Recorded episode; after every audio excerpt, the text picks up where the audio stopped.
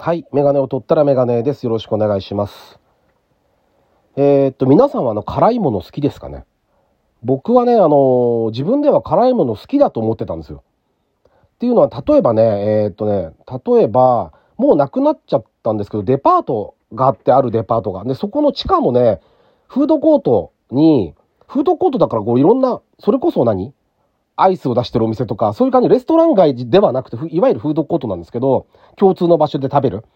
で、そこの中にね、あの、一個結構本格的な四川の中華のお店が入ってるところがあって、で、従業員の方も中国の方なんですよね、名札とか見ると。で、そこを結構な本格四川で、で、麻婆豆腐とかエビチリとか、すごい辛いんですよ。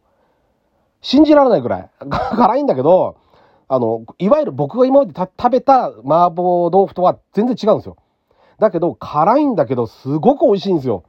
で、それもね、辛さも、その後お腹壊しちゃったりするぐらい辛いんですよ、もう。で、自分でもやめとけばいいのにと思うんだけど、あの辛うまい感じにやられちゃって、それは魅力的なんですよ、それがね。だから、あの行く、行くと、そのデパートに行くと、そこで食べるっていうのをやってたんですよ。100%お腹壊すんですけど、その後。お腹痛くなっちゃうんですね。あの、あんまり辛いもの食べると。で、だけど美味しいから、だから僕は辛いものが好きだからなんだなと思ってたんですよ。思ってたところに、こう、降ってはいたように、激辛好きの人ってやっぱ何人かいて、職場で。で、そこで話題になっていたのが、あの、とペヤングの、えー極激辛焼きそばでしたっけ？極激辛焼きそばファイナルってやつ。で、そのファイナルが出た、ファイナルはやばいっていう話を、ちらっとこう耳にして、何の話なんだろうなと思って聞いてみたら、その、今までのなんか辛いシリーズがあったらしいんですよね。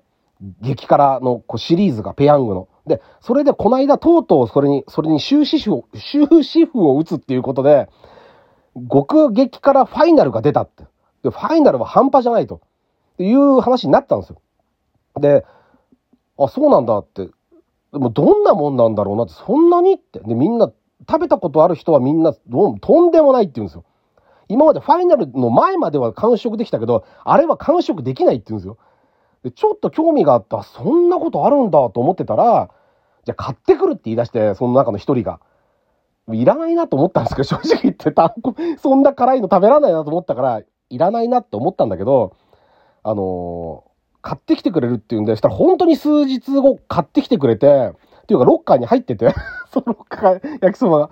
で、これ家で食べると多分、うちはね、もう、僕以外誰も辛いの好きじゃない、食べないんで、で職場でお昼とかにちょっと作ってみて、あの、みんながいれば無駄にならないし、ちゃんとほら、お皿と箸分けて、今のご時世でもね、そういう風にすれば別に問題ないなと思ったんで、そうやって食べようと思って作ってみたんですけど、あのーもうね、湯気からしてやばいなって感じはするんですよね、もう。で、あのーもう食べたことある人はわかると思うんですけど、一口、口にして、口に入れた瞬間は、あれ大丈夫なんじゃないかなって一瞬思うんですよ。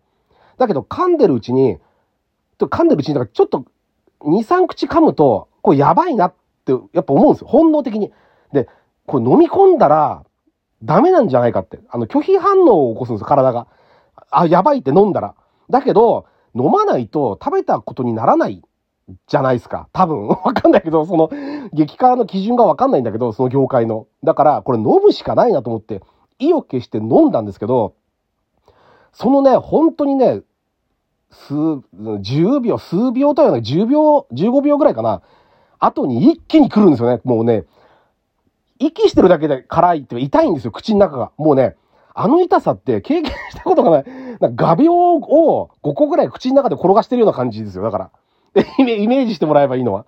それぐらい痛いんですよ、口の中はね。唇もなんかもう1.5倍ぐらいになったような。一応唇につけると危ないなと思ったんで、うん、避けたつもりだったけど、それでもダメなんですよね、もう。でもね、全部ダメになっちゃいます。あの、その後にね、あの、お茶のペットボトル？でお茶とかを飲むじゃないですか。ガブガブガブガブ。もう痛くて痛くて飲む、飲むと、もうね、そのお茶も辛くなっちゃうんですよ、もう。で、マスクも辛くなっちゃうんですよ。全滅ですよね、もうね。口に当たるものが。それぐらいすごかったですね。だから、結局分けて何人か食べたけど、みんな食べられなくて、あまりの辛さにびっくりしちゃって。だからね、申し訳ないんだけど、やっぱ残しちゃいましたよね。ちょっともう体壊しそうなぐらい辛いんで。だから、あの、よくほら、大食いと激辛とかってテレビ番組でやってますけど、大食いはほら、3.5キロだとか4キロなんて食べられるわけがないじゃないですか。い、いくら食べる方だとは言ったって、そんなに食べられるわけないんですよ。で、と思ってて、激辛はどうなんだろうなと思ってたけど、あ、激辛も相当きついですね。量は常識的な量だけど、ちょっと、あの、あれ、やっぱタレントさんってすごいっすよね。あれ食べ、食べてるの。まあね、仕事でとかね、テレビ映っててってあるんでしょうけど、辛いのも無理だなと思いましたよね。正直。うん。まあ、なかなか興味深い、あの、面白い体験だったなっていうふうに思いました。はい。というわけで、えっと、第275回ですね。ラジオにメガネ始めたいと思います。よろしくお願いします。はい。えー、でですね、話は急展開して、あの、僕の車がもう車検なんですよね、今年。7月かな？もう車検なんですけど、で、あの、僕はね、ちょっと個人的な付き合いで、その某ディーラーで車を買ったんですね。で、そこで車検とか点検も出してるんですよ。で、出してて、あのー、今回もそうするつもりなんですけど、これはね、皆さんにおすすめ、まあ、どう判断してもらうかわかんないですけど、例えば車検費用が高いから安く済ませたいとか、いろいろあるじゃないですか。